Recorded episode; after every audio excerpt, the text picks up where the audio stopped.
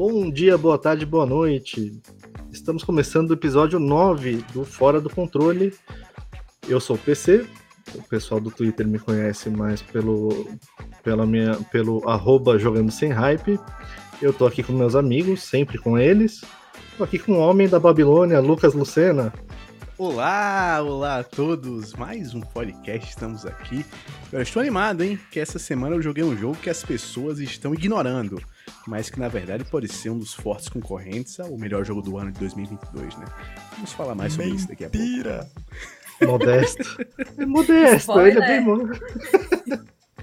Estou aqui também com Flash, o primo do Miyazaki. Fala, Flash. Salve galerinha, aqui é o Flash e eu estou com saudades daquilo que a gente não viveu. Bloodborne a 60 FPS. Amém. Já dá para marcar na, na, cartelinha do bingo do podcast, dá, dá para marcar que já, já citamos o Bloodborne. Perfeito, perfeito. Estou aqui também com a Gi, a nossa nova PC Gamer. Fala, Gi. Oi, gente, aqui é Gisele, tudo bem? É, eu queria começar hoje, eu pedi esse espaço aqui, para comentar sobre uma coisa que me aconteceu, algo meio triste, na semana passada na internet. E porque, querendo ou não, assim, tem um pouco a ver com um assunto que a gente até já debateu por aqui, né? Sobre a dificuldade de ser game mulher e tal. É, eu vou tentar ser breve, prometo. E assim, é, eu não vou repetir o que me falaram, né? Porque é algo que não merece nem ser explicado, na minha opinião, ser replicado, né? Então, eu só quero comentar, assim, que eu fiquei triste, me atingiu. Mas eu queria dizer que não é isso que vai me fazer desistir de falar de jogos, desistir de fazer minhas coisas, ou até mesmo trancar o meu perfil nas redes sociais, sabe? Porque eu acho que não sou eu quem precisa estar me escondendo, é, foi através de um perfil aberto que eu conheci várias pessoas maravilhosas, inclusive vocês aqui que estão me olhando agora. E assim, foi lá onde, onde eu pude ter o primeiro contato com pessoas incríveis, né? Então não, não acho que sou eu que preciso me esconder.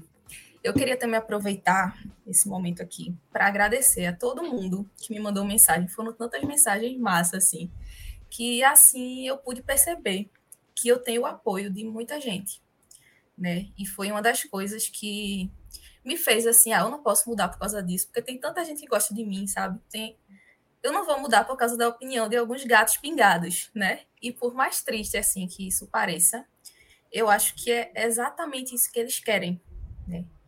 Eu que a gente pare de falar nós mulheres. Então assim, eu nem vou e nem posso dar esse gostinho para esse pessoal. É, na minha opinião, eles querem que o mundo gamer continue como sempre foi, né, com poucas mulheres, colocando a cara. E eu digo colocando a cara porque já foi provado, até em pesquisas, que mais da metade do público gamer é feminino. Eu vi uma pesquisa, eu não vou saber o número exato agora, mas é mais de 51, 51, alguma coisa por cento do público gamer é feminino. Mas a gente consegue ver que publicamente, trabalhando com isso, falando sobre isso, ou até jogando online, as mulheres são minoria. Né? Inclusive, muitas mulheres colocam, fazem um perfil fake de homem com nome masculino para evitar essas coisas e poder jogar online em paz. Vocês têm noção disso? Então, assim, isso acontece muito e acontece porque quando a gente decide aparecer, a gente é atacada, né? De uma forma ou de outra. E quando eu comecei a fazer. Eu fiz meu perfil no Twitter, comecei a falar de jogos e tal, e do nada ele foi crescendo, eu já imaginava que iriam chegar alguns ataques e tal, porque eu tinha um outro perfil que falava de futebol. E, assim, eu já me sentia meio acostumada a conviver com esse público em maioria masculino, né? É uma situação meio parecida, porque temos muitas mulheres também que gostam de futebol, assim como temos muitas mulheres que gostam de games, mas o ambiente e o tratamento que a gente recebe meio que nos afasta, sabe? Então, a gente acaba falando pouco, acaba se transformando numa minoria que na verdade não é minoria, é uma maioria, né? E assim, eu pedi esse espaço aqui para vocês, meus amigos, para primeiro agradecer, né? Como já falei, o apoio de todo mundo, inclusive de vocês, foi muito importante para mim, mas também para deixar claro que eu não vou mudar o meu jeito e nem vou deixar de falar do que eu gosto e mostrar o que eu gosto. Não vou deixar me calarem por causa de uns comentários de gente que sequer mostra a cara, né? É tudo fake. Então, de tanto saber que eles fazem errado, eles não mostram nem o rosto, gente não sabe nem quem é. E eu sei que é difícil para muitas mulheres, mas eu deixo aqui meu apoio também para todas que gostam e para nunca desistirem, mesmo que o ambiente seja muito hostil. Né? Eu vou continuar aqui e espero que cada vez mais e mais mulheres apareçam e permaneçam, porque assim a gente vai tornando esse ambiente cada vez mais agradável para a gente, né? Vai virar um ambiente melhor na raça, porque eles vão ter que aprender a nos engolir, vão ter que aprender a aceitar o nosso engajamento e o sucesso que é merecido. E é isso, acabei meu monólogo. Tô aplaudindo aqui, ó. Perfeito, perfeito. E aquela coisa. Aplausos, aplausos. Quem não gostou, morde as costas, né? É isso. Quem gostou, bate palmas. Quem não gostou, aceita. Que dói menos. Aceita que dói menos. Duas coisinhas aqui para falar muito rapidamente. Triste é a vida dessa turminha que é, como a gente viu, uma minoria, que é barulhentinha, que tem sempre o mesmo discurso, que não merece nem ser descrita, porque a realidade é que o apoio que você recebeu e todo mundo viu é muito maior e o apoio que você recebeu foi algo como algo como óbvio, como talvez a pessoa escrevendo lá falando, meu, não sei nem por que, que eu estou precisando escrever aqui uma coisa óbvia que é a, a o quão ridículo é esse tipo e foi esse tipo de ataque. Né? E a segunda coisa que eu quero falar é: você fala que eu pedi esse espaço. Esse espaço é seu e a gente tem o prazer e a honra de dividir com você aqui é, é, no, nosso, no, no, nosso podcast. Né? E então eu fico assim, por um lado, eu fiquei totalmente indignado, acho que todo mundo ficou.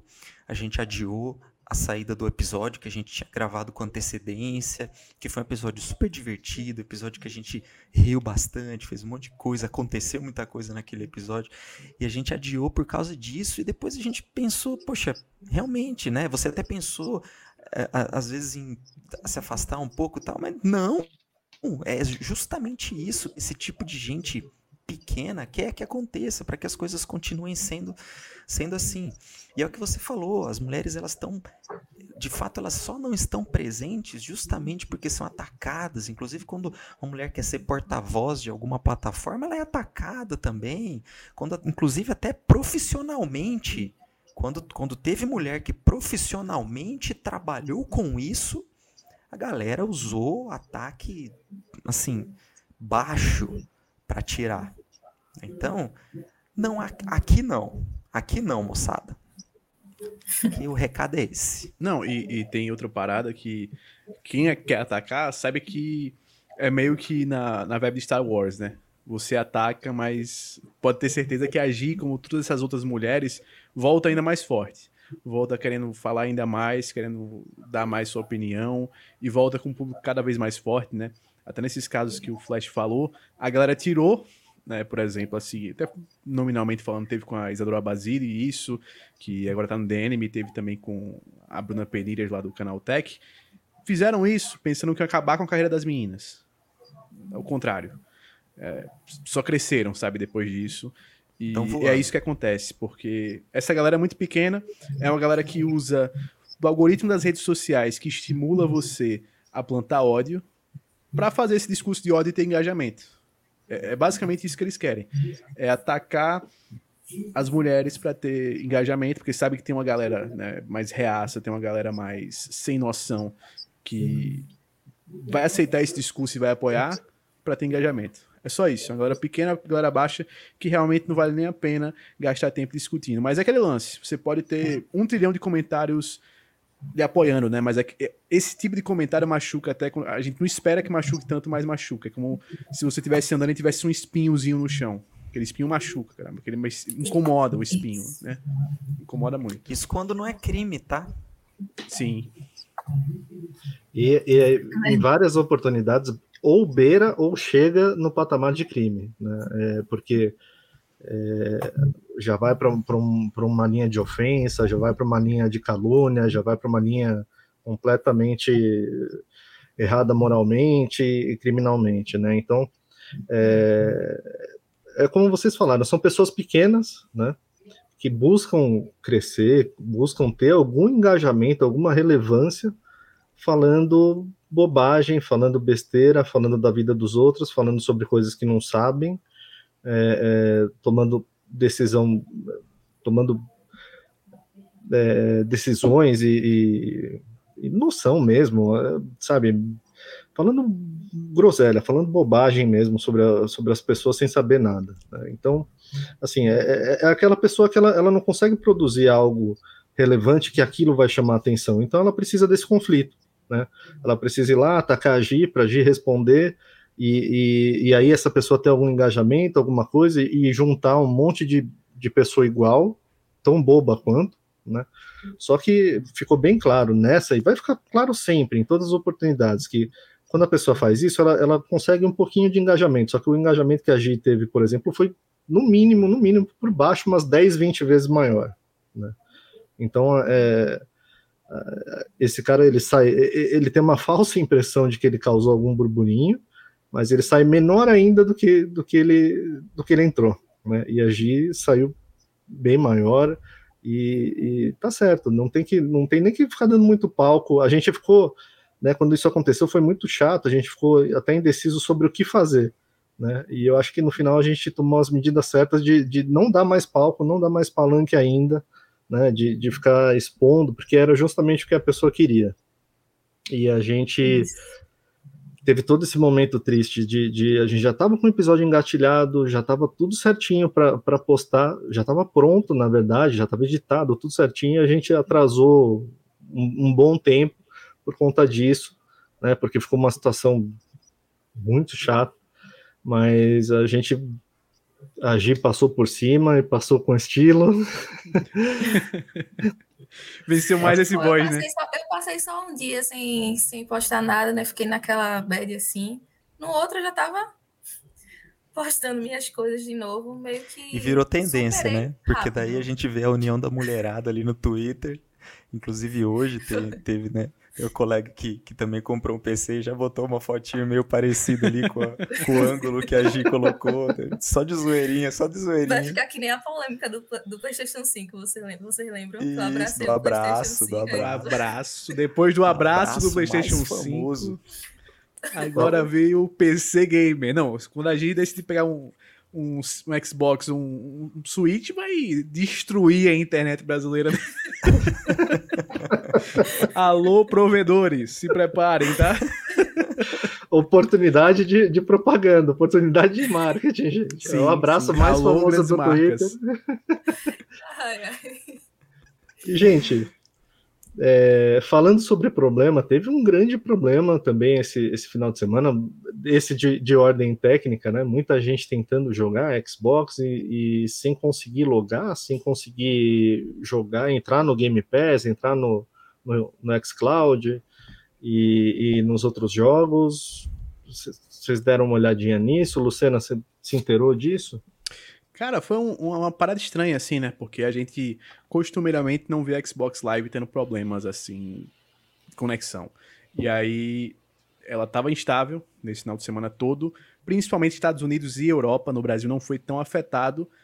E a galera não conseguia acessar os jogos, até alguns jogos em disco, a galera não estava conseguindo acessar. É, jogos online definitivamente não estava dando para jogar, é, não estava dando para usar o Game Pass direito, não estava dando para usar xCloud, obviamente. E isso incitou uma discussão, acho que maior até do que a questão da estabilidade, que eles ainda estão corrigindo, né? Ainda tem um pouco ainda dessa estabilidade, principalmente na América do Norte, mas no geral já está bem, bem corrigido isso. E a discussão é sobre DRM, né? Até para galera que não sabe o que é DRM, DRM é uma, um mecanismo de verificação que verifica se o usuário tem ou não o direito de baixar ou executar um, um jogo comprado digitalmente. E Xbox, por exemplo, Ele usa em, isso. Em tradução literal é como se fosse como se fosse o gerenciamento de direitos digitais. Isso, isso que significa isso. a sigla DRM. Perfeito, perfeito. E, e, faz essa verificação se você pode ou não pode jogar aquele jogo. E no caso do Xbox, é, a Microsoft tem uma política muito rígida de ficar verificando em curto espaço de tempo. E com isso, a galera começou a sofrer, né? Que saiu, caíram os servidores e tal. Normalmente, normalmente, isso não seria um problema, né? Você colocaria o seu Xbox como home, né, como seu Xbox principal, você poderia jogar seus jogos de boa. Só que deu um problema, um glitch no servidor, que nem os, os, os Xbox que estavam com o Xbox principal como home estavam conseguindo jogar alguns de seus jogos. E também se expôs que alguns jogos trabalham DRM de uma maneira diferente um do outro no Xbox. Tem jogos que mesmo como, quando você está com ele como home, se você estiver offline, você não vai conseguir é, fazer com que o jogo funcione, o jogo não vai verificar direitinho se você tem ou não o direito de jogar. Isso é muito ruim, na minha opinião. Isso é uma coisa que a Microsoft tem que mudar o mais rápido possível e tem que tornar essa política mais flexível, dar, sei lá, pelo menos alguns dias, porque, cara, vai acontecer de você não ter internet por um, algum motivo ou outro e você ficar sem poder jogar até jogo disco é, é complicado, né? Isso, assim, é uma. É, eu tenho uma, uma, uma crítica grande em relação. Principalmente começando pela questão da mídia física, né? Porque rolou até aquela, aquela discussão de que ah, a mídia física é mais cara no PlayStation 5, porque. É, na verdade, a mídia física é, para o PlayStation 5, é, o disco ele é um disco é, em Blu-ray em duas camadas, né? Isso, né? Tem uma camada a mais, isso, enfim. Isso. Ele na verdade acaba sendo um disco onde você vai colocar, você vai rodar o jogo na versão do PlayStation 5 nativamente ali da mídia, da mídia física, sem, sem precisar de internet. Você vai jogar a versão 1.0 daquele jeito ali. E enquanto que no Xbox você acaba comprando o Blu-ray da versão do Xbox One e o Smart Delivery entrega para o seu Xbox Series X a versão do Series X. Só que aí você vai precisar obrigatoriamente ter uma conexão para poder baixar essa versão. Então, se você e até depois que um baixou, Xbox, ele dá uma verificada. Ele vira um jogo digital quase, quando você baixou. Então, e, e, inclusive, até a mídia, de, a mídia física do Halo Infinite, né? Ela vem sem mídia física, né? sem a mídia física. Né? Então, justamente porque tudo, é tudo dependente dessa parte digital. E é óbvio, partindo da Microsoft, que é uma gigante, né? Mensurável nesse sentido, com uma puta estabilidade de conexão, de servidor, é um, praticamente infinito. Inclusive o cloud está aí chegando e voando e tal. Só que esses problemas eles acabam sendo esperados, né? E eu acho que limita bastante você não você ter que obrigatoriamente depender da internet. Então, é, esse esquema de DRM, pelo que eu entendo, até me corrijam aí, o Lucas principalmente que entende mais, é, você pode usar tanto esses esquemas anti-cheat, né, que por exemplo na Steam usa e tudo mais e tal, mas também para verificar se você, por exemplo, ah, eu tô jogando, tá, tá, instalado aqui no meu Xbox um jogo que eu baixei do Game Pass. Então, toda vez que eu for iniciar ele, ele tem que dar um OKzinho lá. Sim. Xbox Live tem que estar, tá, tem que estar tá on para ele poder me dar o OK de que eu posso jogar porque minha conexão, minha minha assinatura tá em dia. Quer dizer, precisaria ter um tempo um pouco maior de uma checagem para outra para que permita que eu fique uns dias ainda com o jogo ali offline, podendo, podendo rodar. Senão você, sim, escravo de uma conexão é, para poder jogar. Eu tô jogando pouco no Xbox recentemente, mas os meus colegas que jogam não relataram nenhum problema. Então parece que o Brasil está um pouco mais safo desses problemas que aconteceram aí na Xbox Live mas é algo realmente para ser discutido. Acho que já que reacendeu essa discussão, e isso foi extremamente criticado na época do Metric, eu acho que isso é uma coisa que tem que voltar, principalmente Sim. agora que a Microsoft está voando na, na. No One, até, né? Quando na, saiu, acho que vocês lembram que o One era um console que inicialmente o Xbox One ia ser always on. Você ia tá sempre online para jogar tudo. isso foi extremamente criticado. E o, e o, e, a, e o Series está assim agora, né? Então, Teve até aquela Teve até aquela propaganda do, do, PlayStation na época mostrando como que você faz para emprestar um jogo para um amigo, né? Ah, e aí sim, eram, eram os dois trocando o CDzinho, sim, né? Sim. Não, Aliás, eu, eu acho perigoso até... é diferente, né, Lucas? Esse esquema é, de DRM. Isso, isso. A PSN ela faz um pouco diferente porque na PSN é mais simples de você entender como funciona. Se você tiver com a, com a sua conta ativada naquele console como principal, né, compartilhando jogos offline, tem uma opçãozinha lá e você vai em outros, usuários outros no PlayStation 5, por exemplo, tem lá compartilhamento de jogos offline. Se tiver ativado, fechou. Você pode ficar offline quanto quiser, que você vai poder jogar aquele jogo indefinidamente, até o seu console estourar, você vai poder jogar e aqueles seus jogos. Isso já aconteceu comigo uma vez. Eu minha conta foi banida por um, um negócio da, da Collection. Aí eu passei tipo uns 15 dias com a minha conta deslogada no, no meu PlayStation. Só que era um jogo que eu tinha baixado da minha conta, que era o Uncharted Collection, eu tava jogando. E eu tava jogando enquanto minha conta tava banida lá, ele tava funcionando sem conta. Tava lá, acesse sua conta e eu não podia acessar, né, porque tava banido Sim. e jogando o jogo na minha conta. Aí depois, quando voltou, ele sincronizou os troféus. Sim, não é. é. Eu acho que isso eu... é, muito, é muito é uma coisa simples assim, porque se você não tiver com ele ativado, ele vai sempre verificar. E aí, por exemplo, você assim que tirar da internet, ele vai dar cadeado, aquele famoso cadeadinho lá no, nos jogos. E é, eu acho que é fácil de entender, não, não, dá muito problema. Principalmente mídia física, não vai ter esse problema. Você botar o seu CD, ele vai rodar sempre, né? Botar o Blu-ray lá, ele vai rodar os jogos independente. Qualquer conta que você tiver também não vai ter problema. E eu acho fácil de entender e simples. Eu acho que a, a, regra aí, né, vocês citaram bem, né, é, é, aumentar, a solução mais simples é aumentar essa janela, né, de você logar e, e, e dar, esse cheque, né, de, ó, esse software é legítimo, esse jogo é legítimo, ele pode jogar, e aumentar essa janela para, sei lá, 15 dias, 20 dias, alguma coisa assim, e até dependendo do software, põe, porque hoje em dia não é tão difícil você vincular, por exemplo, máquina e software, então dá até para fazer um, um, Isso, lógico, o usuário não precisa ver nada disso, né? Quem está jogando não precisa ver nada disso, mas para a Microsoft trocar essas informações de número de série, é, é, onde foi logado tal jogo, não é nada do outro mundo. Então não, eu não acho que é um negócio difícil assim de resolver. O que eu acho que precisa mais é um pouquinho de mais de boa vontade, porque o que eu interpretei disso é que a preocupação deles é você, por exemplo, você entra hoje no Game Pass e o seu Game Pass acaba amanhã, né? E se você der esse chequezinho e não entrar, né? Não, não, não logar mais durante os próximos 15 dias, e, o pra, e essa janela for de 15 dias, você vai jogar 15 dias de graça, vamos dizer, né? Se você não logasse de novo na internet. Mas eu acho que é melhor você ter o receio de quem comprou ficar sem jogar, né? É melhor você proteger quem comprou e deixar essa pessoa jogar sempre do que você ficar com medo né, um, um, de, de, uma pessoa eventualmente explorar uma brecha, alguma coisa assim, até porque não vai ser por um período longo, né? Dá para você diferenciar, por exemplo, o período do Game Pass, o período de um jogo normal, de outro serviço. Então acho que é, é mais questão da, da, da Microsoft fazer uns ajustes lá. E... Não, ainda mais, ainda mais a Microsoft que inclusive estimula aquela jogadinha da Gold para você assinar a, ah, Game Pass Ultimate. Então, assim, eles estimulam que o usuário pague menos para assinar Exato. o Game Pass. Então, eu acho que isso é simplesmente uma falta de comunicação. Acho que eles precisariam ser mais transparentes. E eu acho que é uma coisa de facílima correção. E eu falo, justamente, acho que essa discussão tem que vir porque eles estão indo, estão voando, meu. A divisão de games está voando. Sim.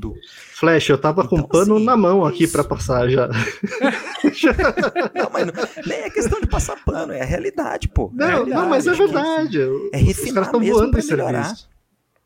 Não, e ainda é. mais estão focando nisso, né? Eu acho que se você foca é, em mudar o seu modelo de negócio, de querer só vender o jogo na sua loja para ter esses serviços fortes, como é o Game Pass, como é o Xcloud, você tem que focar em simplificar as coisas, simplificar a comunicação, que a Xbox tem feito tão bem, eu acho que no, nos últimos anos, melhorado tanto a comunicação. Eu acho que esse lance do DRM é um problema já antigo e que tá levando até muito tempo já para resolver. Espero que essa crise tenha tenha provocado alguma mudança e algum barulho grande internamente, porque o que eles devem ter recebido de reclamação também na internet da galera deve ter sido brincadeira, né? E no final de semana, cara. Nossa, sim. Imagina. Sexta, sábado, domingo. Não, e assim, e jornalistas, né? O que, é, o que eu achei bacana são jornalistas levantando a questão e trazendo a discussão à tona, como Tom Warren, por exemplo, que ele é um jornalista que é bastante focado em Xbox, ele levantou essa questão. Então, acho que é, é, é, essa é a questão de quem usa e de quem aproveita e de quem principalmente gosta da plataforma. Né? É, não, perfeito. E, e, assim, é um lance que, por exemplo, pessoalmente, eu critiquei muito quando eu fui fazer a minha análise do Gran Turismo, né? O Gran Turismo 7, ele tem esse lance de DRM. Você tem que estar sempre online até para jogar o, não, isso pra mim é. O jogo offline. É foda. É. Pra mim é o pior ponto offline, do jogo. meu, você tá lá single player.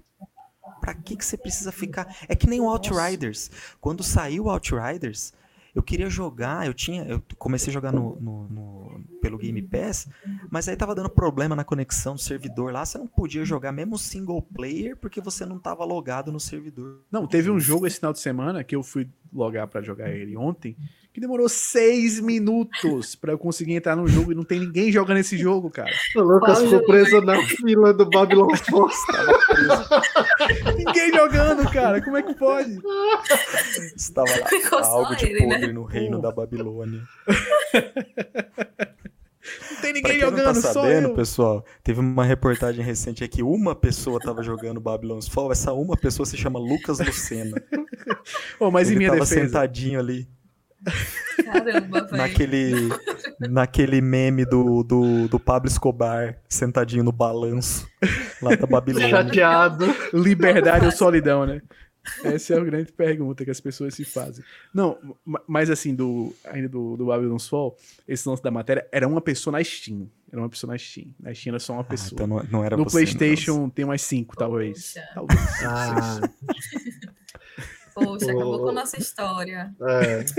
Eu Quando entra o prefiro a per- minha versão. Acabou com a FIC. Lucas tá lá jogando, aparece um anúncio que vai entrar em manutenção, ele começa a ver o pessoal passando com um rodinho pra vassoura, Quer uma ajuda aí? limpando as coisas que ficaram no chão. Perfeito. Eu, eu- eu falei de, de- A gente tá falando de Babylon's Fall e Outriders. E essa. E, e- e- que crise que tá. A gente falou na, na semana passada da, da Square. A gente falou da Square Ocidental, beleza. Porque, assim, eu vinha pensando, acho que todo mundo vinha pensando, meu, a Square tá fazendo muita coisa Sim. ao mesmo tempo. E muita coisa mal feita. Né? E muita coisa que não tá dando certo, e daí muita coisa boa acabou perdendo o brilho por causa das coisas ruins. Então, por exemplo, Guardiões da Galáxia, que é um jogo single player, narrativo, Bom fechadinho, bonitinho, bom jogo, ficou de lado, não lucrou, porque todo mundo associou ao Avengers. Que é um Que é jogo também que, um bom mais jogo, que o não, Lucas. Lucena tenha É. jogado pra caramba pra conseguir a skin do Thor, é um jogo que não foi bem. Meu Deus, E a aí, gente tá montando um histórico aqui do Lucas. E Pois se a é, Square pois lança, é. eu tô jogando, não tem jeito, tá né? jogando. O cara, o cara é fã da Square, cara. O Square Fag. Square E Fag. agora a gente teve a notícia de que Outriders ta- talvez seja meio que abandonado, porque. É, isso não não lucrou. muito, não. então Outriders não lucrou. E é aquela coisa, mesmo aquele boom do Game Pass e tal, é um jogo de serviço É que isso, não e- soube isso é utilizar. Isso é perfeito se que trazer, não Flash. soube utilizar da forma correta, porque foi um jogo, de fato, assim, eu sei que bastante gente gostou, bastante gente se divertiu Sim. e tudo mais, só que a questão é que o jogo não deu o lucro esperado, porque ele foi feito com uma fórmula para ser um jogo, um game é, é, de serviço. É, tem que, que ser foi- continuado, né? foi Tem que ser Avengers. continuado. E ele precisa, ele precisa ser continuado. Então, assim, ao invés de ser uma coisa super Perfeito. bem desenhada como Destiny é, que todo mundo gosta, joga e se diverte e tal, acabou não dando certo. E isso se refletiu na Square como um todo. Desde esses jogos para serviço mal feitos até os, os remaster feitos com a bunda. Porque assim, foi esses remaster lançados ridículos, assim. Não, quando eu vejo HD gerando- Collection ou versão HD e vejo que é Square Enix, até Capcom às vezes, tá? Capcom, Sega, eu corro. Corro, bicho, eu corro que não dá não. Então, aí, aí- a, pergunta que eu quero só, só deixar no ar aqui, só vou deixar no ar aqui. Alguém vai comprar o que sobrou da Square? E se for comprar, A Konami. quem vai comprar? Ou se Temos vocês, rumores, vocês temos acham rumores, que né? faria sentido ao que alguém comprasse? A Square Oriental, o que sobrou Sim. da Square agora, né? Que a Embracer abraçou todo o Aí, ó, restante. a ocidental. Embraer. Olha. Quem viu o episódio passado sabe que a Embraer Embraer. ficou muito próxima de comprar a Square Enix. Mas não deu certo o negócio. Olha, temos rumores, hein? Temos rumores, porque eu sou um ouvinte assíduo do nosso amigo Greg Miller, do Kinda Funny, do PS I Love You, que também é um podcast excelente sobre PlayStation. E ele, na semana passada, trouxe que ouviu três rumores de aquisições do PlayStation, né, da Sony. E desses três rumores, um deles, que veio de múltiplas fontes, é de que a Sony está tentando adquirir a Square Enix. Há algum tempo já, não é de hoje. que tá tentando há um bom tempo adquirir a Square Enix. E que talvez esse lance da Square jogar esse lado ocidental para para Embracer Group seja para tirar um pouquinho a carga para valorizar ainda mais o, o lado oriental, para a Sony pegar um valor maior e pegar menos coisas, sabe? E não ficar com tanta coisinha assim. Não sei como vai ser essa aquisição também, porque ele não dá detalhes sobre isso, porque eu acho que também ele não sabe. Pode ser que seja os mods da Band, que tá lá, mas é independente. Pode ser também que venha como a Insomniac, que vai fazer parte das first parties da, da, da Sony. Não, não dá muito para saber. Mas é uma fonte confiável, assim, normalmente, Greg Miller, porque ele é um cara que tá aí na indústria há muito tempo. Eu acho que desde 2006 ele tá fazendo podcast sobre videogames. Desde 2006. Ele trabalhou na, na IGN americana por muito tempo. Ele fazia o podcast Beyond, né? Fazia junto com o Colin Moriarty lá do, do Circuit Symbols e tal. Ele é muito bom. E normalmente quando ele dá esses, esses rumores, esses vazamentos, costumam se concretizar em algum momento. Então, talvez vejamos a Square Enix sendo comprada. Eu... eu queria muito comprar, mas eu acho que não vou ter dinheiro, não. A, a, a ideia de fazer a vaquinha online. Será, não... será? Vamos fazer um crowdfunding. Não, inclusive, o Outriders que Lança logo esse Final Fantasy Parte 2. Pô, queria muito. O, o Outriders que o Flash falou, eu acho que também exemplifica muito o que a gente trouxe semana passada sobre o, o Guardião da Galáxia, né? Que aquela notícia do boom que teve do Guardião da Galáxia eu ainda acho que pode ser fake ter sido só para fazer vender mesmo o lance da para Embracer Group, para dar uma acelerada, para eh, inflar os números, porque o Outriders foi um boom ainda maior do que o do Guardião da Galáxia no, no, Game Pass. Eu acho que foi uma febre por umas duas semanas enorme e mesmo assim não deu a grana que a Square esperava. Eu duvido muito que Guardião da Galáxia também tenha dado a grana que a Square esperava. Muito, muito mesmo. Mesmo com um boom do Game Pass.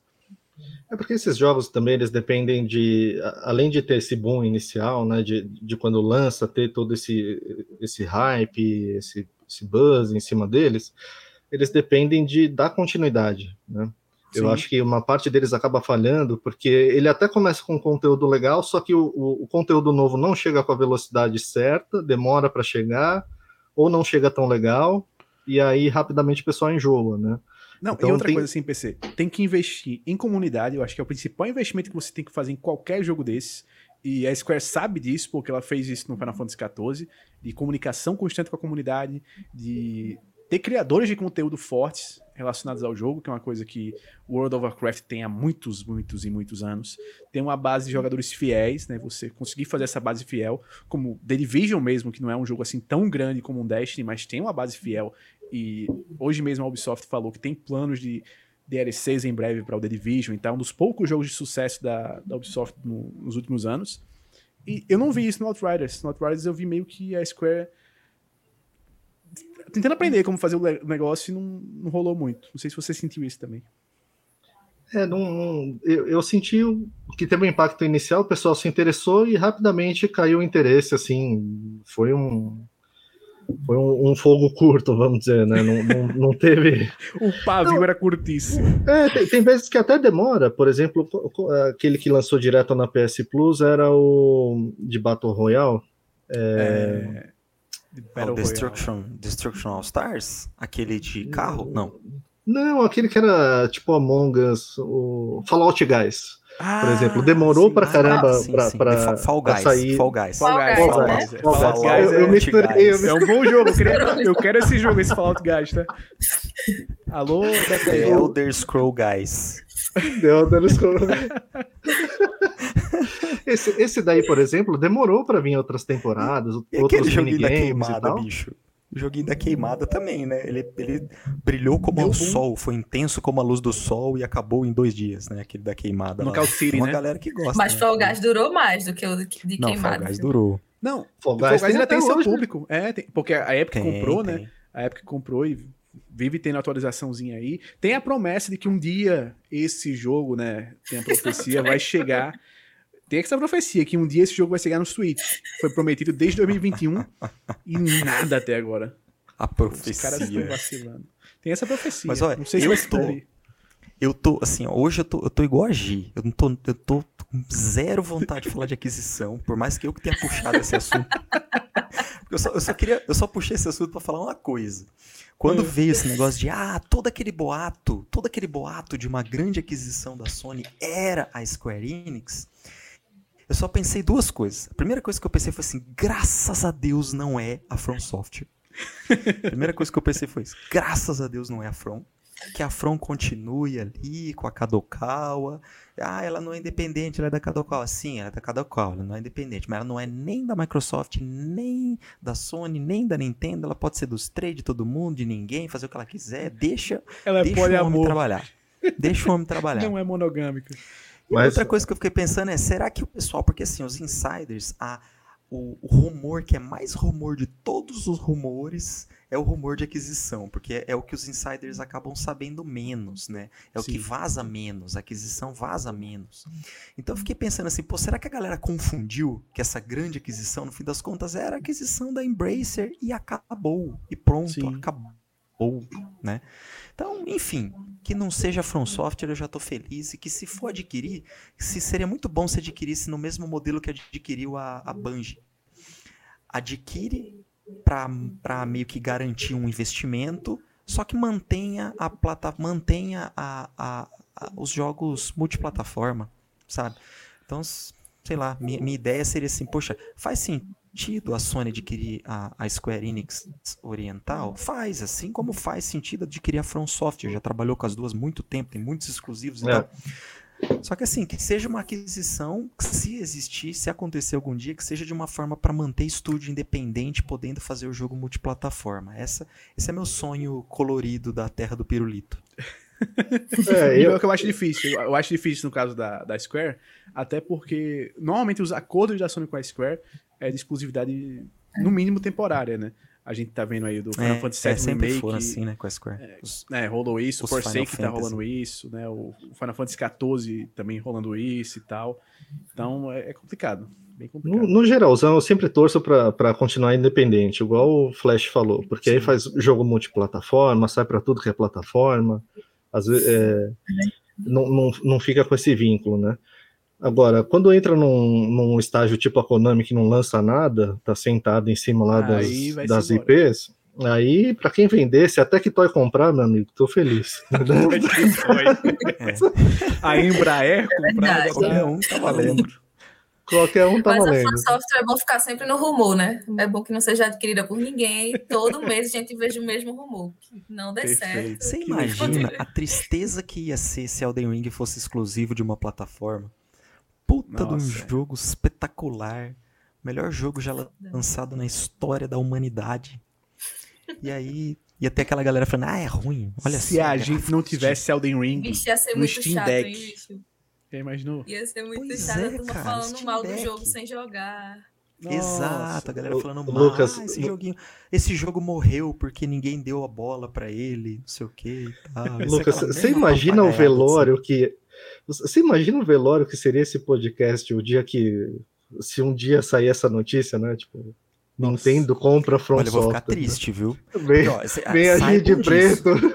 o PlayStation é, PlayStation é a minha plataforma principal. Sempre foi. Se a Sony comprar a From, eu vou ficar legitimamente triste. Tá? Mas, enfim, porque realmente eu penso que a independência é importante, mesmo que seja por trás Sim. de uma grande publisher que seja dona do estúdio. Queira ou não, eles têm independência, uma independência diferente. Se for, não acho que vai que a Sony vai obrigar o Miyazaki a fazer um, um personagem do Dark Souls com um filho, que nem o Atreus. não acho também que a Microsoft vai obrigar o Miyazaki a fazer um Dark Souls em primeira pessoa com a metralhadora. Multiplayer, né? Com, sabe? Com multiplayer. É, com multiplayer. Então, assim, eu só acho que realmente eu queria deixar o japonês pensar do jeito que ele quiser. Se ele quiser agora soltar um Armored Core, deixa soltar. Dirija um Armored Core, cara, sabe? Deixa, de, sabe, assim, volta a fazer. Por exemplo, você perguntar para mim assim, pô, Flash, você quer. Como que você quer o próximo jogo Souls da From? eu vou falar que eu quero um jogo de mundo semi-aberto igual Bloodborne e Dark Souls. Implemente as mesmas. Eu quero que o meu personagem continue tendo os pulinhos, que eu gostei dos pulinhos. Pulo é Só bom, assim, né? É massa, eu, que... É eu não quero, eu não quero esse escopo de quanto maior, melhor, porque senão vai virar uma Ubisoft da vida, entendeu? solta lá um, um, por exemplo, um sucessor espiritual de Bloodborne num mundo semi-aberto. E eu vou ficar feliz, um jogo menor e tudo. Sabe o que eu queria podem ver? ter as liberdades. Montaria voadora. assim? Não, Montaria voadora. Quase isso. Demon Souls 8, né? Quase isso. Ó, Isso. presta atenção. Capta a ideia. Montaria voadora.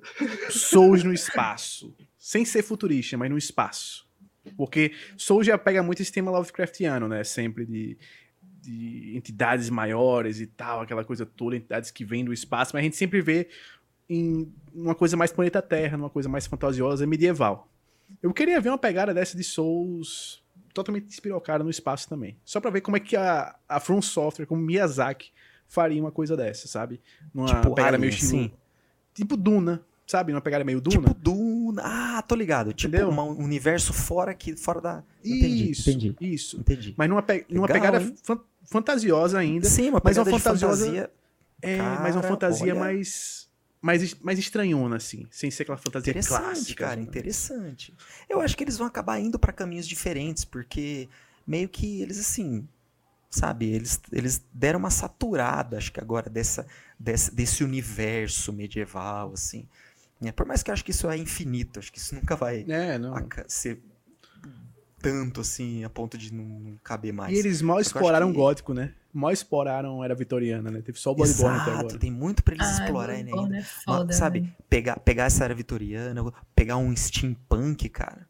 Vocês Sim, imaginam putz. fazer assim um sucessor? Por- Porque ti- tinha aquele boato, né? Tinha um, rolou um boato. Dos milhões de boatos aí da From, um deles foi que eles estavam desenvolvendo um jogo é, exclusivo para PlayStation, que inclusive era codinome Vel- Velvet Veil. Uma coisa assim, Velvet Veil. Que seria um sucessor espiritual de Bloodborne.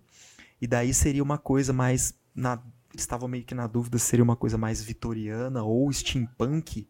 Eu fico pensando, caramba, meu, pegar um negócio assim, com, com, com melee, com armas diferentes, mas uma coisa também de arma de fogo, que queira ou não, ele já usou isso em Bloodborne, então não seria uma coisa meio, meio diferente. Alguma coisa meio parecida com The Order, só que Souls, assim, naquele universo fantástico do The Order. Só quem Sim. jogou The Order sabe que universo fantástico que é, pô. Mano, precisa de uma Mas que sequência. seja um jogo cheio de problemas, né?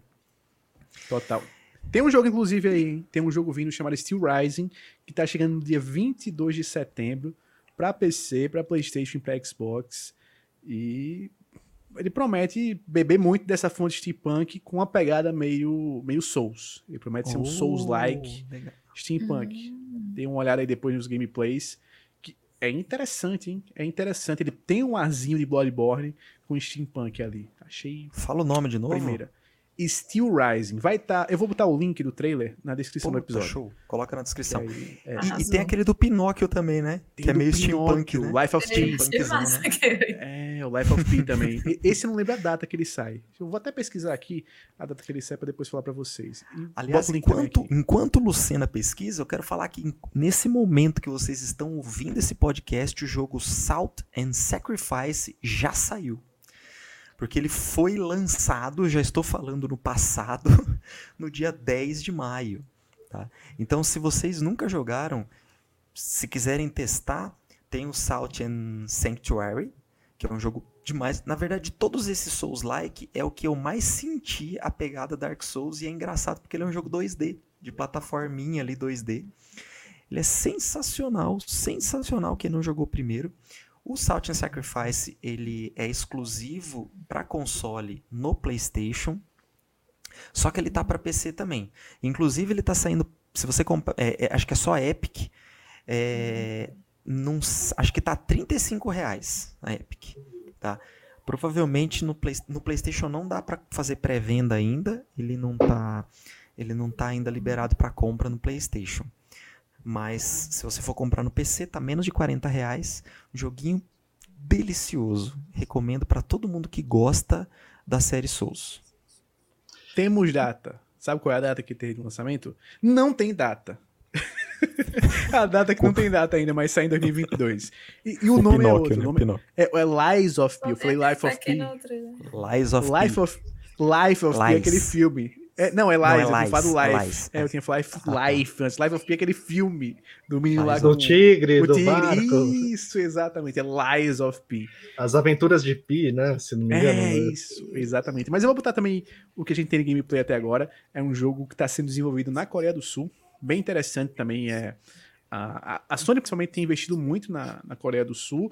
E tem outros publishers menores que estão começando a aí também meter grana lá. Tencent mesmo, que é uma publisher enorme, tem colocado dinheiro por lá. E olha, tá vindo coisa boa pro jogo asiático agora da Coreia do Sul também, não só Japão. Interessante. Eu quero aproveitar aqui e falar o seguinte, ó. O ponto alto desse podcast de hoje. Vocês não sabiam qual era o tema desse episódio, mas o tema, tema desse episódio é o seguinte: Gisele está jogando Sekiro. E é isso que a gente Verdade. quer saber. E aí, Gi, como é que tá no Sekiro?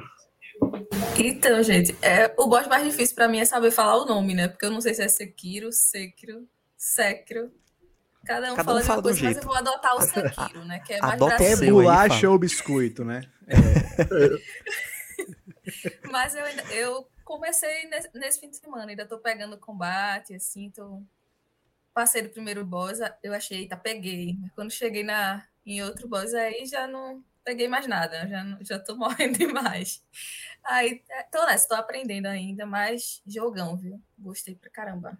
Tá gostando? E ele é bonito, né, Gi? Ele é Lindo, lindo, bonito, lindo assim, né? Paisagem bonita, né? E, é a, e, a- tudo. o que você tá achando da, da, da movimentação? Da movimentação rápida, dos pulos e tal. Super rápido, né? Os pulos e tal. Então, eu tô, eu tô me complicando no combate por isso, assim, porque é tão rápido. No Souls a pessoa dá uma desviada, espera o outro bater, vai bater de novo. Não sei o que não, você tá sempre batendo, porque tem que encher a, a barra da postura, né? Então, assim, você tem que estar sempre ativo. Aí eu tô tem- pegando ainda essa, essa parte de agilidade, que pra mim tá meio complicado, assim. Vai rolar. Ah, esse jogo é sensacional. Mas Eu queria pagar minha, esse minha jogo da experiência foi minha memória. parecida também. Minha experiência foi muito parecida com a que a gente tá tendo.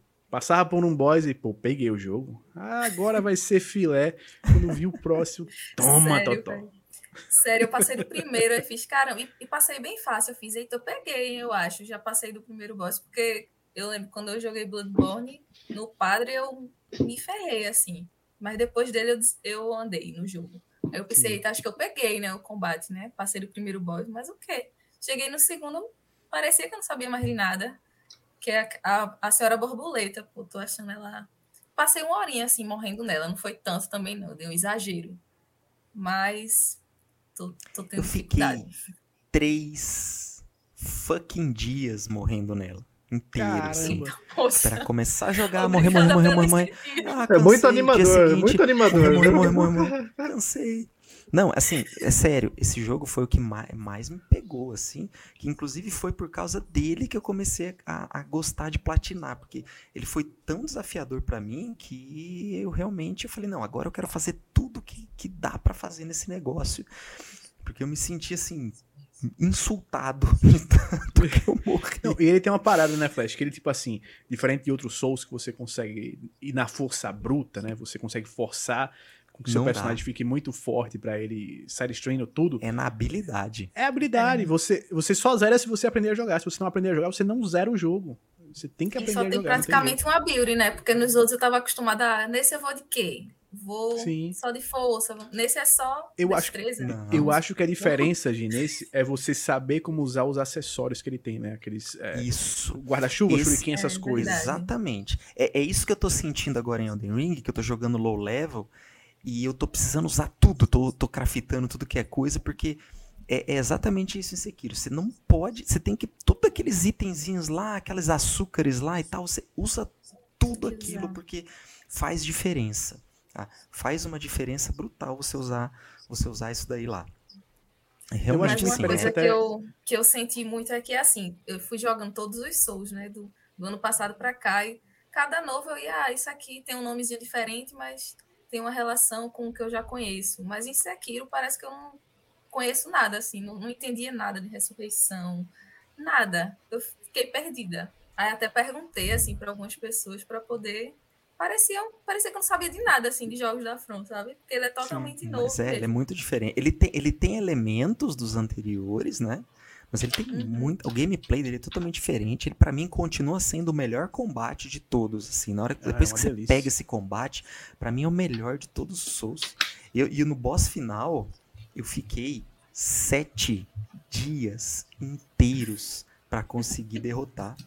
Deixei aquele mundo inteiro doente, porque conforme você vai morrendo, você vai deixando a galera tudo doente ali, né? Com a praga do dragão lá. Não, Tava tudo teve um devastado. Teve um Tava boss. parecendo. Keylid. O mundo inteiro tava Olha Keylid, tudo devastado ali com a praga do dragão. Tu tanto sabe um boss. Você ligava, que ligava o videogame, o- os NPC do, do, do Sekiro já começavam a chorar, né? Todo Ah, mundo meu tossindo. Deus, lá vem. Galera tossindo, Geral na fila do hospital de campanha Geral. de Covid. Era tudo hospital de campanha ali. Ô, Flash, tá ligado um boss que tem no topo de uma torre, que é, eu acho que perto ali pra ser. É um dos boss que é virada de chave do jogo, né?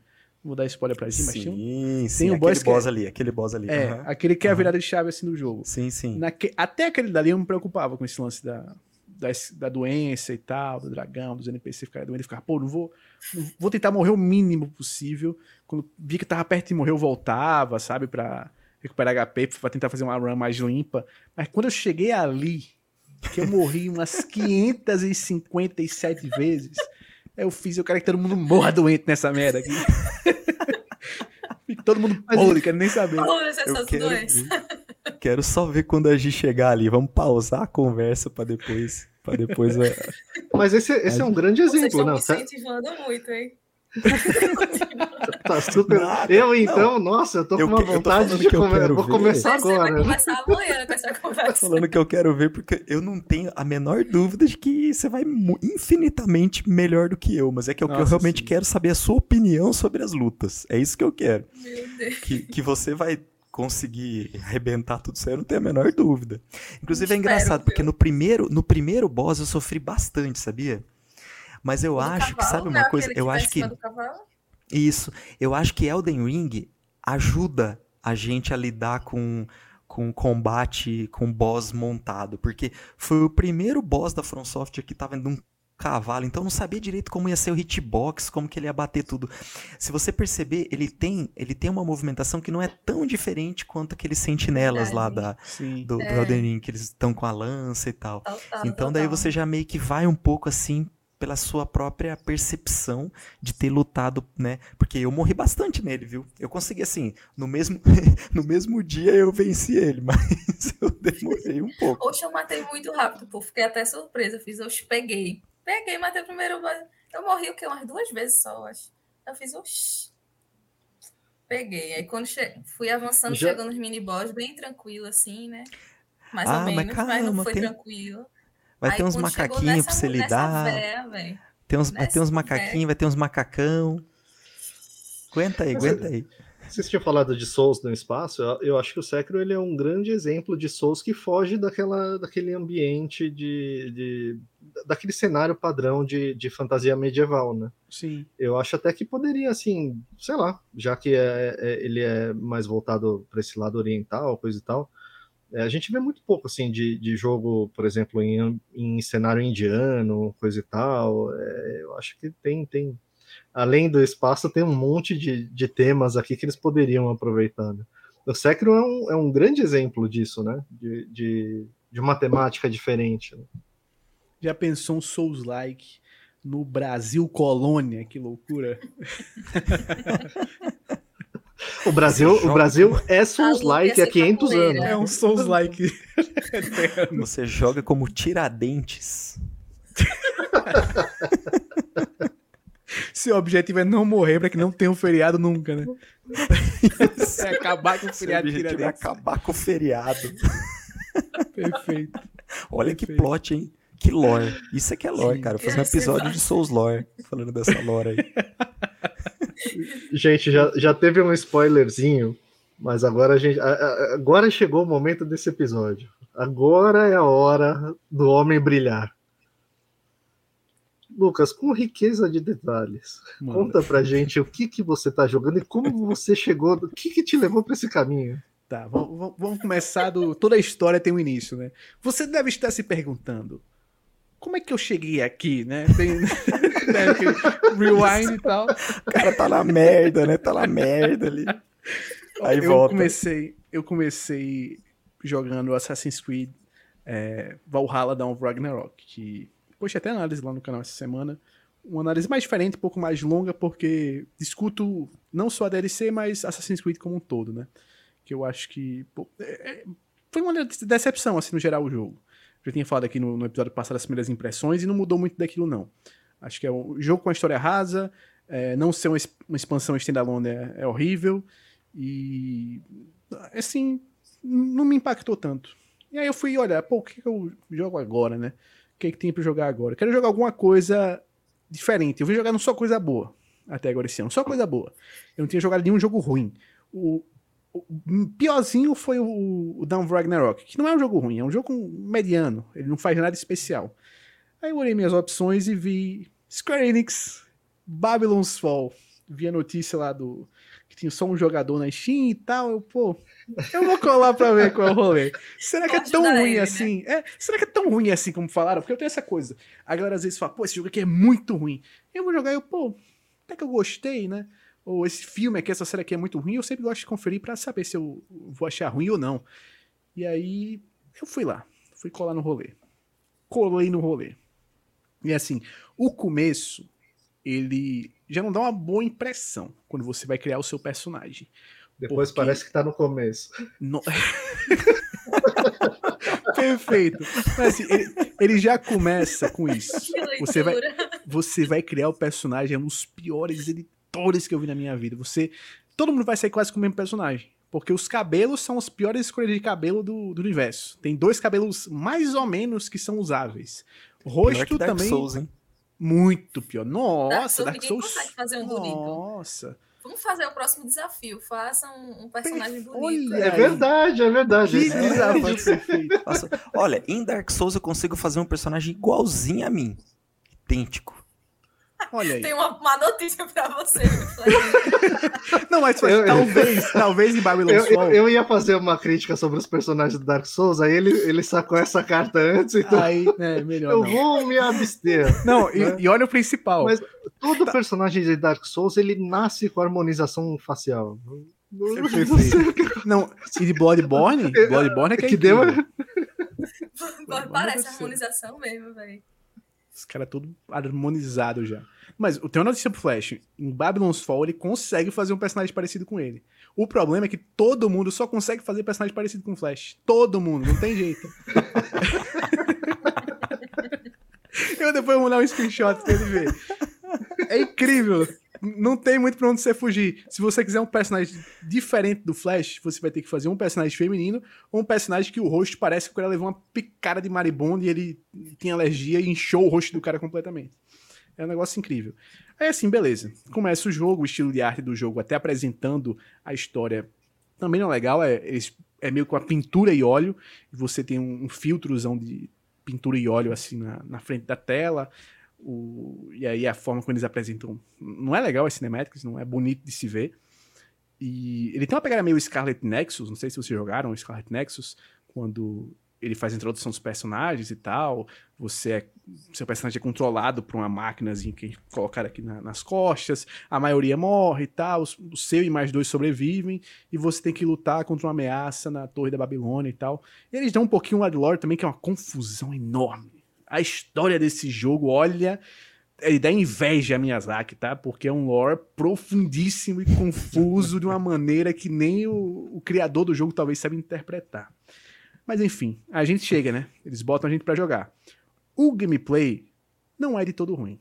Ele tem aquele lance de esquiva, esquiva na hora certa, dá pra você fazer um parry, tem magias, mas é bem limitado, é só se você pegar um cajado específico, cada um tem uma magia e tal.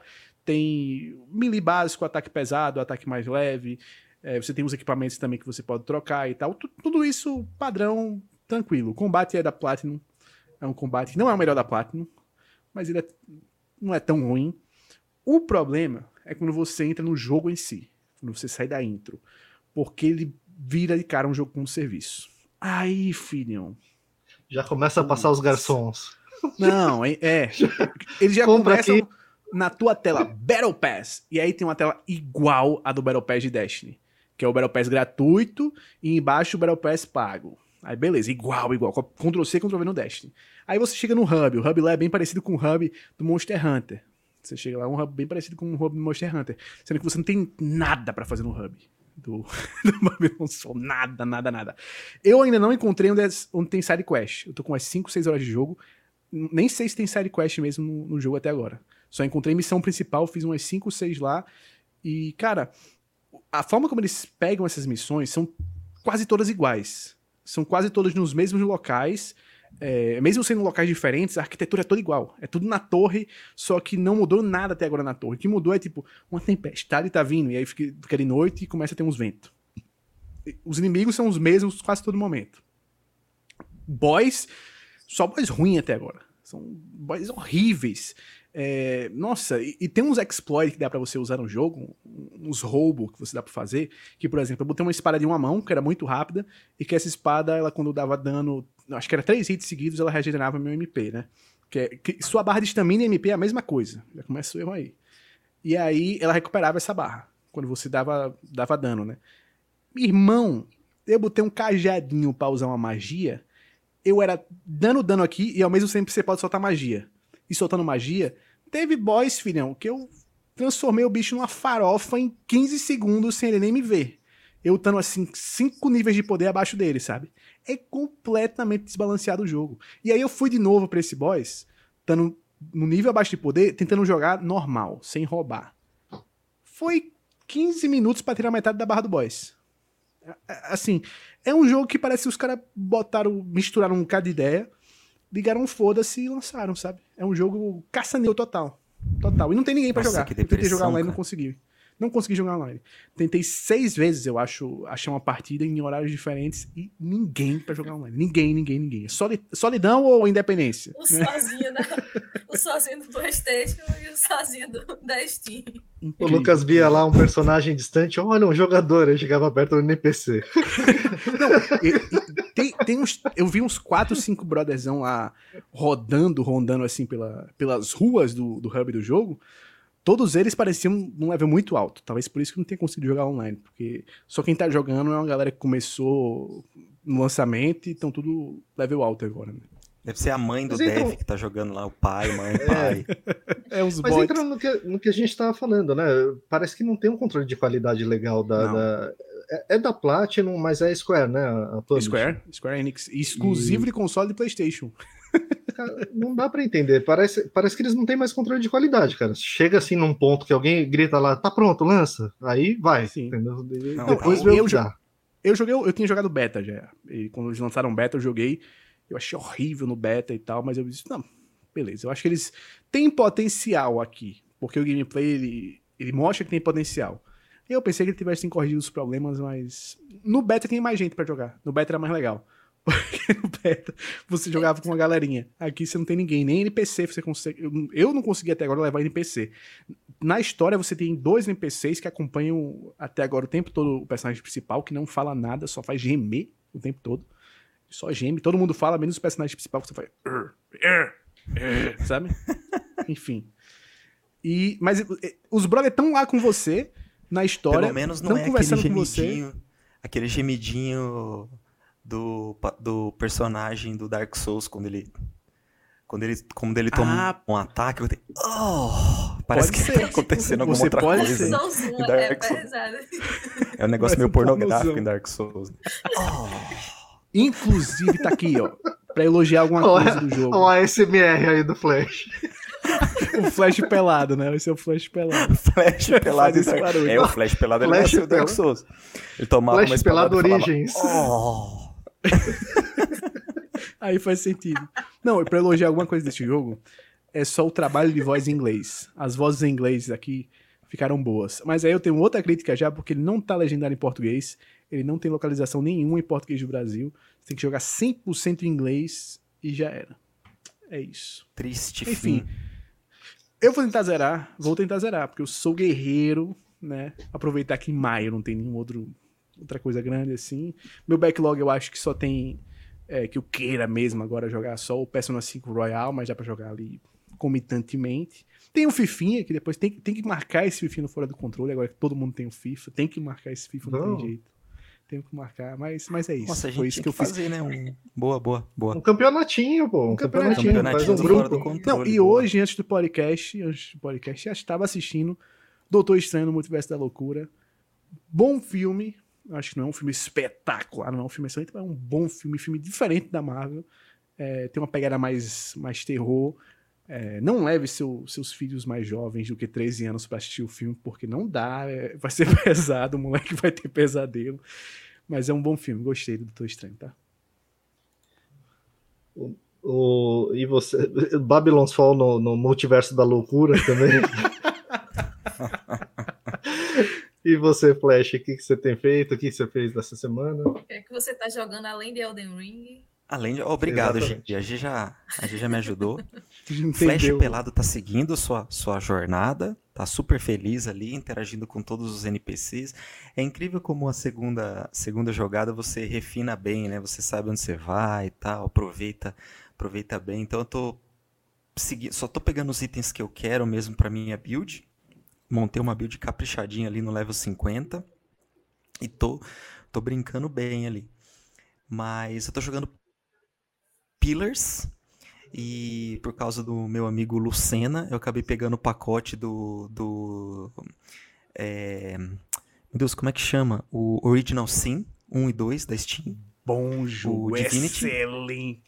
Porque eu tô gostando bastante do Pillars. Acho que esse, esse esqueminha de RPG em turno agora, assim, eu tô. tô sabe, foi, é o que tá me dando uma tranquilizadinha, assim. Texto da Obsidian, espetacular. Recomendo de novo esse jogo que está em todas as plataformas. Infelizmente ele não, não, não, é localizado, né? A gente não tem ele em, em português.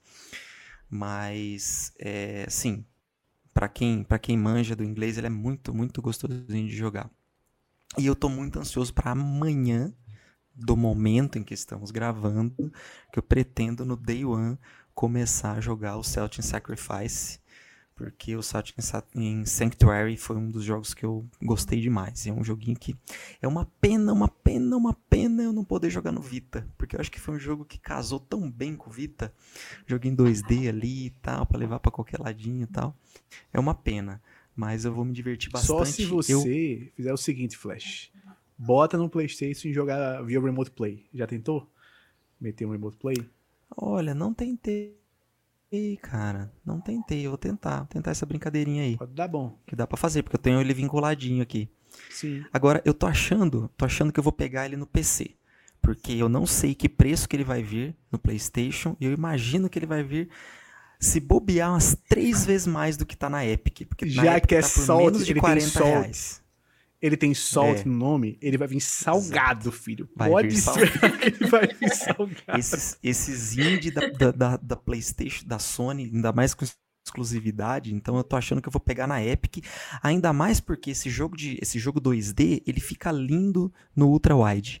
Então eu vou jogar no ultra wide aqui e pretendo, vamos ver. Veja a hora de, de começar a jogar.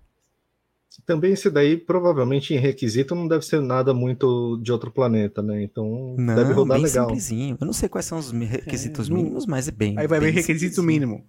RTX 3060. Aí lascou. 3090 mas... É o que? É o Cyberpunk. É. Não, é oh, gente, o... roda. O, o Flash falou do Pillars, tem os dois no Game Pass, tá? Tem, o, tem Game Pass, estão no Game Pass. Estão no Game Pass. Obsidian, Quem tiver interesse em jogar. Obsidian. E, Obsidian e lembrando, já falei, já falei, mas lembrando que a Valve vai se passar no universo, né, que é o mundo de Eora, que é o universo de Pillars. Tudo bem, não precisa obrigatoriamente ter jogado, mas se você gosta, se você gosta dessa pegadinha RPG, é uma, uma boa pedida. Gente, eu, eu joguei bem pouco essa semana. Eu não, não consegui jogar muita coisa, não. Na verdade, eu comecei um dos que estava no meu mural da vergonha, que é o Red Dead Redemption 2. Mas eu tô bem no comecinho, então. Eu tive duas alegrias já logo de cara. Até o fim do ano. Eu já, já, Eu já imagino que vai tá bem- longe. Você tá bem no comecinho, você só jogou umas 35 horas dele, né? Tá na introdução ainda. Tá, na, na- é, tá no tutorial ainda. Tá, tá fazendo a primeira viagem a cavalo. A cavalo ali, com o Chico Mineiro andando a cavalo. Não, agora não tem Exatamente. nada melhor nesse jogo do que o sotaque de Arthur Morgan, né? Ele chama Howdy, you guys, what you doing, né? Pô, perfeito. massa a voz dele, sotaque. é. Pô, é perfeito. Uma curiosidade, uma curiosidade, já que você citou. Desculpa até te cortar, PC, você já vai falar. Mas Não, assim, não. o, a, o Sacred Symbols, o podcast de, do, do Colin Moriarty, né, que só fala de PlayStation, eles fizeram o episódio 200 deles agora, né? E eles fizeram de uma forma ao vivo. Então eles foram numa cidade lá, venderam ingresso tal, e eles, eles gravaram o podcast ao vivo. E o que, que eles fizeram? Eles fizeram os 20 melhores jogos da geração do PlayStation 4. E, e eles têm essa, essa, essa pegada no podcast. Eles só falam de PlayStation e eles falam do jogo do PlayStation. E eles não ficam falando, esse jogo também tem para Xbox tal. Então, às vezes, quando você tá vendo, você fica até na dúvida. Fala, Nossa, será que esse jogo é multiplataforma ou não é? Porque eles só falam de PlayStation. Tá? E aí eles colocaram lá quais são os 20 melhores jogos de PlayStation, do PlayStation 4. E aí o que, que acontece? É, ia projetando na tela o que, que a plateia votou. A plateia, assim, eles têm quase 15 mil é, apoiadores no Patreon, né? E mais quem quisesse votar, votava. E aí, por base de voto, chegou-se aos 20 melhores jogos. E conforme foi passando, aparecia embaixo o que, que seria da lista de cada um deles. Então, o Colin, o Chris e o Dustin, eles, é, por exemplo, aparecia lá, sei lá, Death Stranding.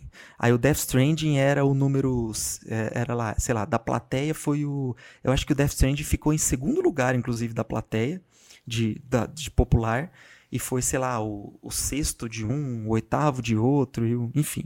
Eu sei que o Dustin, o primeiro lugar dele foi Bloodborne, do, do Colin Moriarty, o primeiro lugar dele foi Last of Us 2. Do Dustin, eu não lembro, acho que o primeiro lugar dele foi Death Stranding. Que ele ama Death Stranding. É e da tá. plateia, de todo mundo, de todo mundo, da plateia ali, focada em PlayStation, a galera fã de PlayStation, fanboy, vamos dizer assim, que é a galera que ouve o podcast só de PlayStation, o primeiro lugar foi Red Dead Redemption 2. Aí. Eu no Babylon Sol e PC no Red Dead Redemption 2. Olha aí. Temos o melhor de dois mundos. Exatamente. Mas, cara, eu, eu, eu gostei bastante, bastante mesmo desse começo. E, e, e a gente falou de demorar uns seis meses, eu acho que vai para isso mesmo. Porque o Death Stranding eu demorei mais ou menos isso. É, o Death Stranding. E eu, e eu joguei com calma, então tinha tipo lugar que eu olhava assim e falava: Não, eu não vou pegar o carro, não, vou a pé. Aí ia lá com, com o 100 a pé, para ele queimar um pouco dos energéticos que ele tinha tomado. Fazer propaganda do monstro. Né? e aí ia lá a pé com ele. Mas o que eu gostei nesse começo, logo de cara, assim, que eu já, ah, já foi salvar o John Marston, né, o, o protagonista do, do, do, do primeiro, né? Do primeiro Red Dead. E, cara, eu acho que eu vou gostar bastante. O gráfico, assim, é um negócio absurdo. E uma coisa que me impressiona por ser da Rockstar é que eu gosto pra caramba também dos GTAs, assim, da jogabilidade, né? Mas eu não, eu não vejo essa história assim tão legal assim no, no, no, GTA, sabe? É legal, tem algumas reviravoltas no 4, no 5, tem alguma coisinha legal. Mas eu tenho a impressão que o Red Dead ele tem é, outra pegada de roteiro, de história. Bom, a, trilha, a trilha sonora tu vai ver que a trilha sonora desse jogo Arthur Morgan é um dos melhores assim protagonistas, eu gosto dele pra caramba. É, não, absurdo, absurdo assim. A, a trilha sonora é de outro nível, a, o roteiro é muito acima da média, mas muito acima da média para para o que a gente vê por aí. É fantástica a história, fantástica. E Red Dead realmente tem essa. Desde o primeiro tem essa magia, né? Inclusive, curiosidade: o próximo GTA vai ter direção da galera do Red Dead, porque os pais, os responsáveis por GTA, saíram da Rockstar, não estão mais trabalhando por lá. Então, GTA 6 talvez tenha uma história melhor. Não sei se a galera vai se divertir tanto com o mundo, né? Porque Red Dead é. tem isso da. A crítica do fã de GTA para Red Dead é sempre isso é, que acha que o jogo é muito lento, né? Que é muito realista e tal, enquanto o GTA é aquela coisa mais arcade, é mais aquele sandbox puro, parque de diversão que tem história ali, às vezes só por ter, para quem gosta que tem uma campanha. Mas o foco do jogo é muito mais o online e as atividades, né? Mas até o GTA, se você, se você parar no mundo e dar uma voltinha lá, por exemplo, uma coisa que eu adorava fazer no GTA V é assistir TV a, as propagandas, os showzinhos que tem na TV são, são espetaculares, cara. Tem, tem, cara é muito bem feito. do mundo, né? Você tá fazendo aqui? Eu tô assistindo TV no GTA. No GTA. Mas é muito não. bom, cara. Hoje tem aquele tô, show, tô pô. malhando no San Andreas. Eu preciso ir logo pra casa porque vai passar o programa que eu gosto no GTA. Perfeito.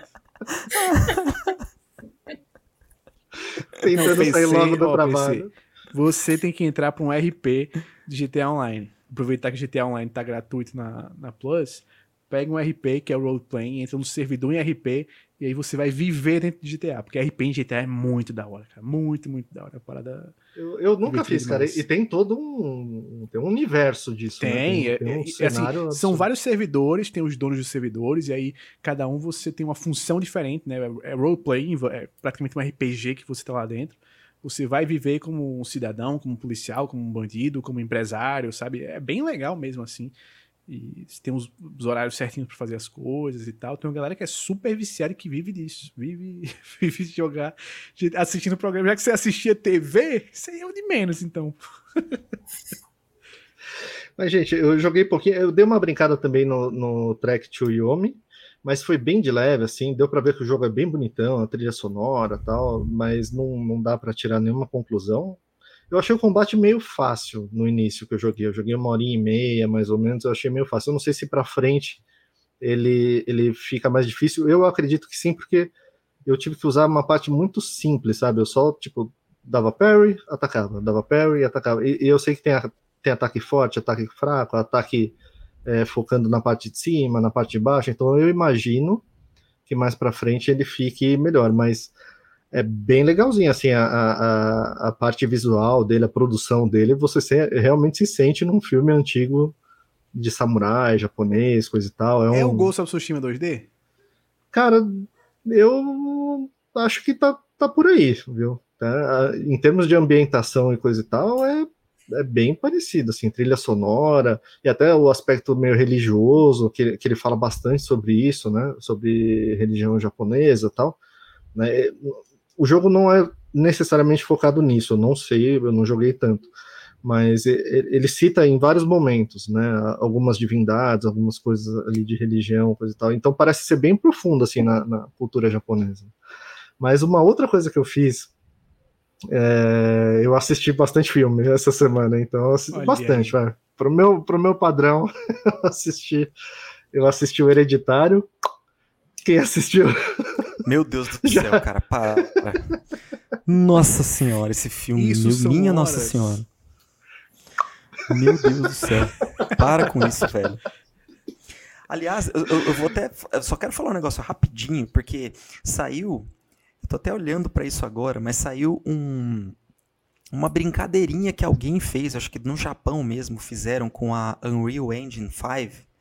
Pegaram e fizeram uma, uma demo de uma estação de trem japonesa. Não sei se vocês viram isso. Eu vi é uma... esse postei no TikTok, inclusive, hoje. Você postou? Um, Beleza. Uma narração. É um, é um...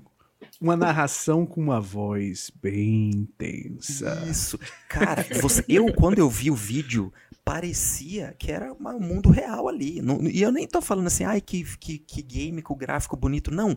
É realmente é a realidade. É indistinguível de uma estação de trem normal. E, e eu só consegui acreditar que realmente era é, uma demo mesmo, porque a pessoa ficou mudando a iluminação. Então ela apagava a luz do sol e acendia Sim. de novo, e daí dava para ver. Porque daí ficava a iluminação da estação. Eu falava, meu Deus! E aí alguém pegou e comentou assim. Imagine um jogo de terror em primeira pessoa feito. E você vai ficar com medo. Eu falo, meu amigo, eu me borrava com Fatal Frame de PS2. Você acha que eu vou jogar um jogo desse, pelo amor de Deus? Nem o Resident Evil 7 eu consigo jogar? Pelo amor de Deus. Em realidade virtual. Nossa. Nossa, Deus me livre. Se borrar, isso é se borrar, não tem jeito. Mas, Flash, Caganeira é caganeira em forma de jogo isso daí. Então, esse filme é pra você, Flash. É uma comédia romântica super leve. Eu só consigo Só- jogar no Steam Deck porque daí eu posso levar pro banheiro daí. Entendeu? Aí, eu- aí sim, eu levo no banheiro com o meu Steam Que Deck, daí posso jogar numa boa. Perfeito. Pra isso que serve esse tipo de console portátil, pra você jogar jogo de terror no banheiro. jogo, de, jogo de terror, pra jogar jogo de terror. Exa- Exatamente. No lugar Meu Deus. pra isso. É, você tem que tomar cuidado, hein? Se, se usar o kit de realidade virtual, já fica por ali mesmo, sentadinho. pra evitar problema. Cara, mas Ai, cara. Pra quem gosta de filme de terror e ainda não viu, o filme tem uns, uns três anos, eu acho. É, Hereditário é espetacular, viu, gente? É, é, não é um terror com jump scare, então é, é, dá tempo de você correr pro banheiro se precisar, Flash. Não tem, não tem esse problema, você não vai se, assus- se assustar do nada. Não, eu assisti Mas- Hereditário, cara. Você assistiu? Assisti, assisti Hereditário. Assisti faz acho que uns dois ou três anos. Meu Deus, cara. É assim, de terror eu acho que talvez tenha sido o melhor filme de terror recente, assim, já lançado. Mas é terror mesmo, assim. É aquela coisa de Inclusive- que fazia muitos anos que eu não vi um filme de terror que me impactasse tanto, cara, que eu tenho cenas aqui na minha cabeça. Ele tá tendo flashbacks quando o PC faz o Flashback. flashback. Não, o melhor é que ele é da minha produtora favorita hoje em dia, que é a A24. O que a A24 tem feito de filme espetacular é brincadeira. Ano passado eles fizeram Green Knight também, que é pô, aquele filme, eu acho que ainda tá no Amazon Prime Video, sensacional assim a adaptação de Green Knight. Esse ano eles vão lançar, eu não sei qual é o dia exatamente, vou até olhar que sai aqui do Brasil, O Homem do Norte. Depois de amanhã. Depois de amanhã, é, né? dia 12, dia 12, dia 12. Pronto, é 12, perfeito. Homem do Norte. Eu tô Cara, louco pra ver esse filme. Eu No dia do aniversário do Lucas. Dia-. Ah, é, dia 12 de maio, né? Mudou agora. Perfeito. Cara, esse filme vai ser espetacular. Assim, a A24 no- nos últimos anos se tornou sinônimo de filme bom, de filme incrível, assim. E filme que as pessoas às vezes nem- nem dão bola, né? E o Hereditário é, é um deles. O Hereditário é fantástico, assim. Eles, eles conseguem fazer filmes primorosos, dão liberdades para os diretores, que é uma coisa que a gente já falou aqui, que nos videogames a gente queria ver mais. E essa liberdade se traduz realmente em produtos de qualidade, produtos únicos, né, PC? É, eu assisti, eu me empolguei tanto com ele que logo em seguida eu assisti aquele, eu não sei se eu vou pronunciar certo, mas é o Midsommar. Sim. Não sei se é assim que pronuncia, mas Se não for, vira assim agora. se não é, eu, eu, eu li do jeito que se escreve, gente. É que nem o E- Sekiro, o Sekiro, né? Não tem jeito. É, exato. E ele não é tão bom quanto, quanto o Hereditário, pelo menos eu não achei tão bom assim, né? O Hereditário, pra mim, junto com aquele A Bruxa, foi um dos melhores filmes que eu vi. Que também é o da Flash falou. A24. A bruxa é da A24 e Midsommar É. também é da, da A24. Foi um dos melhores que eu vi nos últimos anos de terror. Eu nem sou tão chegado assim em terror. A minha namorada não gosta, então eu, eu tenho que assistir quando. Só de eu contar pra ela esse negócio do barulhinho, já, já, já ficou brava comigo. Já. Toda vez, que, Crise no relacionamento já. toda vez que eu fazia barulhinho, ela já para com isso aí, você vai ficar fazendo isso. Mas, gente, pra quem não assistiu, assiste aí o Hereditário e o A Bruxa. Em terceirinho aí o, o Midsommar. São excelentes. Midsommar, E- inclusive, que tem Elden Ring, tá? Tem uma parte de Elden Ring que é bem Midsommar. Quem, quem assistiu... Aquelas mulheres dançando. né? É, quem assistiu ao filme e viu o jogo, Verdade. tem um Midsommar em Elden Ring. Não tem jeito. É verdade. Eu, eu, eu já vi num, num trailer essas mulheres dançando. É, é, realmente não tinha, não tinha associado. E ó, eu quero dar um recado aqui antes da gente acabar, que é do, do, do- tá chegando no finalzinho aqui do nosso concurso de Souls Arts, hein? Vocês têm até o dia 15 para mandar a arte visual, desenho, hum, 3D, pixel, um desenho à mão, desenho digital, enfim, Palitinho. ambientada no universo Souls, tá? Demon Souls, Bloodborne, Dark Souls, Elden Ring. Prêmio em dinheiro, 600 para o primeiro lugar, 200 para o segundo lugar, é, não, 100 para o terceiro lugar. E uh, o nosso querido amigo Lucas Lucena vai colocar ali o link do, do meu tweet que tem todas as informações de como vocês devem fazer para participar, ok? Teremos episódio especial na semana que vem com o resultado deste concurso. Perfeito. É isso aí, gente. Você que sabe desenhar legal, que tem, que tem esse talento, ou que faz desenho digital, esse tipo de coisa, desenho estilo chibi, e... manda aí pra. Olha lá. pode mandar o chibi, pode mandar. Prometo que, que serei imparcial na hora de decidir. Serei um, um júri técnico, tá? Vem no chibi. Vem no Chile. Então é só mandar pra gente. Aliás, mais um recadinho também. Uh, o Flash está fazendo episódios especiais, episódios extras com a Lore de Elden Ring. O negócio tá espetacular, tá todo mundo que jogou, tá adorando. A gente tá. O pessoal tem retornado, até, até para mim que não joguei, o pessoal tá, tá elogiando bastante. Eu estou, eu estou começando a, fi, a ficar mais performático nos episódios. Olha aí. O cara tá. tá... Tá envolvido logo, logo, o flash pelado, né? Ele tira Você... toda a roupa antes de gravar. eu vou, no final de tudo, eu vou virar de fato o verdadeiro, original flash pelado. Ficar só Você que tem na vida real. Você que tem uma editora que quer lançar um audiobook, ó, tá aí a sua, a sua oportunidade. Perfeito. Então, para quem curtiu Elden Ring, não deixa de conferir esses episódios extras. E, e é isso, gente. Estamos no final de mais um episódio. É, Gi, conta para o pessoal onde o pessoal consegue te encontrar, como faz para te seguir. Pessoal, vocês me encontram no Twitter, na Paz dos Games. Lucena. Você pode me encontrar no YouTube, na Twitch, no Spotify, nas principais plataformas de podcast do Brasil e do mundo no Instagram com arroba despertarnerd. E se você quiser ver conteúdos mais pessoais de minha pessoa, você pode encontrar meu Twitter lucaslucena50 ou pode ir até o meu TikTok lucaslucena underline DN, onde eu posto alguns clipezinhos com, de vez em quando, uma narraçãozinha é, com uma voz mais aveludada. Mas enfim. E o homem está voando no TikTok, viu, pessoal? Tá voando. Dancinhas. Procura que vale a pena. É, é um grande dançarino também. É, você vai ver muito dançarino. Sou um pé de valsa nato, não tem jeito. E você, Flash, onde o pessoal te encontra? Onde encontra o Flash pelado? Você pode interagir com o Flash pelado, pelado. gratuitamente no Twitter. Eu não, eu não sei se foi uma boa isso. Onde vocês encontram o Flash? Onde vocês encontram o Flash?